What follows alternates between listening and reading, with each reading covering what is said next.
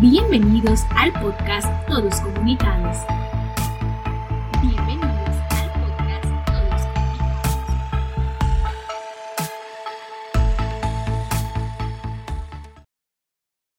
Hola, bienvenidos todos a un nuevo episodio del podcast Todos Comunicados. En este nuevo episodio hablaremos acerca de los pueblos originarios y los cuatro sueños del Papa. La autoidentificación de los pueblos indígenas en los censos de población y vivienda que ha realizado la Contraloría General de la República han permitido recolectar información en cuanto a su localización y crecimiento en determinadas regiones, lo que ha servido de base para la elaboración de las primeras proyecciones de la población indígena por provincia y comarca de la República de Panamá. La comarca es una división política especial de territorio panameño, regida por la ley que la crea, las normas, costumbres y la visión del pueblo indígena que la habita, basado en las instituciones tradicionales indígenas creadas de acuerdo a sus valores espirituales, sociales, económicos, culturales, jurídicos y políticos. A continuación, hablaremos un poco sobre la distribución geográfica de las comarcas indígenas en Panamá. Actualmente existen ocho grupos indígenas que se distribuyen de la siguiente manera. Los Guna, los Naebuglé, los Emberabugnan, Bocotas, Teribe, Naso y Bribri, los cuales se encuentran geográficamente distribuidos dentro y fuera de las cinco comarcas legalmente establecidas. Tres de ellas a nivel de provincia, Gunayala, Emberabugnan y Namabugle, y dos a nivel de corregimiento, Cunaborgandí y Gunamadugandí. Es muy importante que conozcamos el pasado de nuestros indígenas, pues es la clave de comprensión de la situación presente y la orientación para el futuro, ya que vivimos una época cuyo nivel más profundo es el cultural, y han surgido fenómenos nuevos que repercuten en la realidad indígena, la amenazan y la desafían, como por ejemplo la globalización, el surgimiento de una conciencia, la migración y movilidad humana, la exclusión y la acumulación insultante de riquezas en manos de unos pocos que causan el creciente empobrecimiento de muchos. Todo eso nos ha convertido en una sociedad depredadora y desorientada, ya que cambia nuestro modo de pensar y actuar.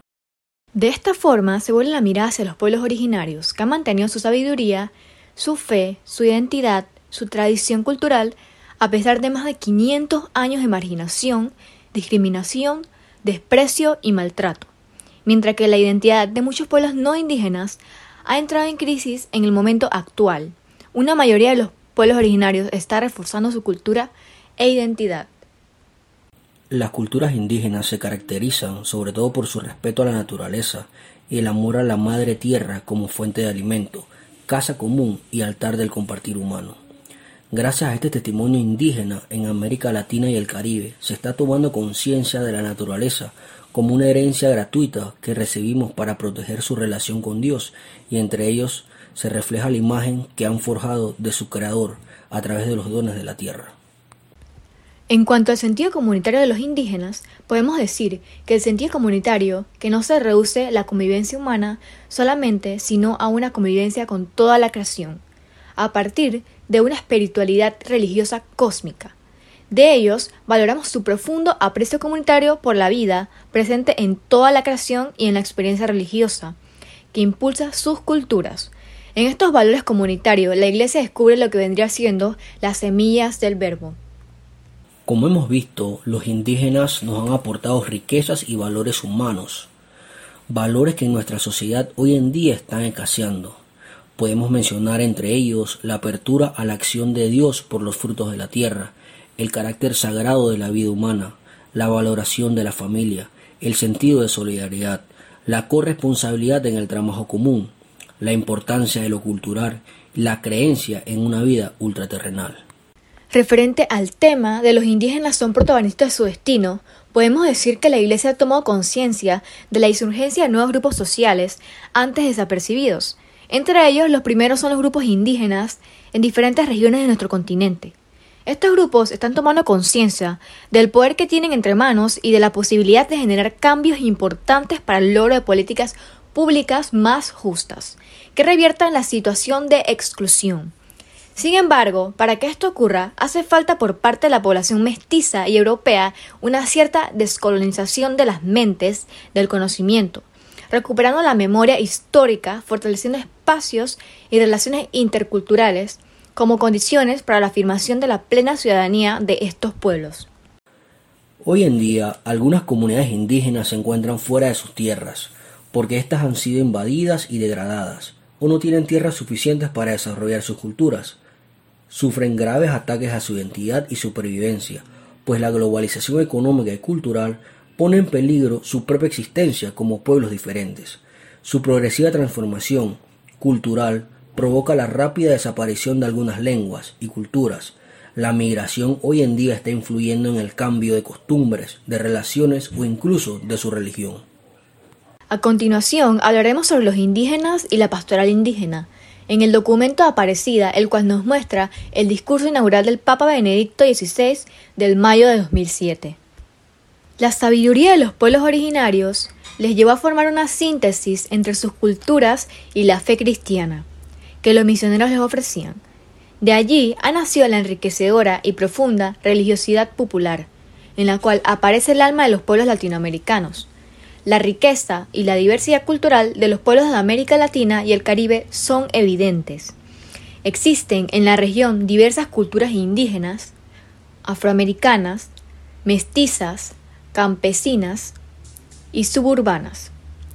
Las culturas indígenas se caracterizan sobre todo por su apego profundo a la tierra y por la vida comunitaria, y por una cierta búsqueda de Dios. Los indígenas constituyen la población más antigua del continente y de estos grupos proviene la raíz de la identidad latinoamericana, así como el mestizaje. Entre los muchos escritos del Papa Francisco, podemos mencionar uno en particular que habla sobre los cuatro sueños del Papa. Este escrito está dirigido al pueblo de Dios y a todas las personas de buena voluntad. Uno de ellos es el sueño social. Nuestro sueño es una Amazonía que integre y promueva a todos sus habitantes para que puedan consolidar un buen vivir. Para ello hace falta una tarea ardua por los más pobres. La Amazonía enfrenta un desastre ecológico y hay que también escuchar tanto el clamor de la tierra como el clamor de los pobres. No nos sirve solo la preservación que se preocupa del bioma, pero ignora a los pueblos amazónicos. Capítulo segundo. Un sueño cultural. El asunto es promover la Amazonia, pero esto no implica colonizarla culturalmente, sino ayudarla.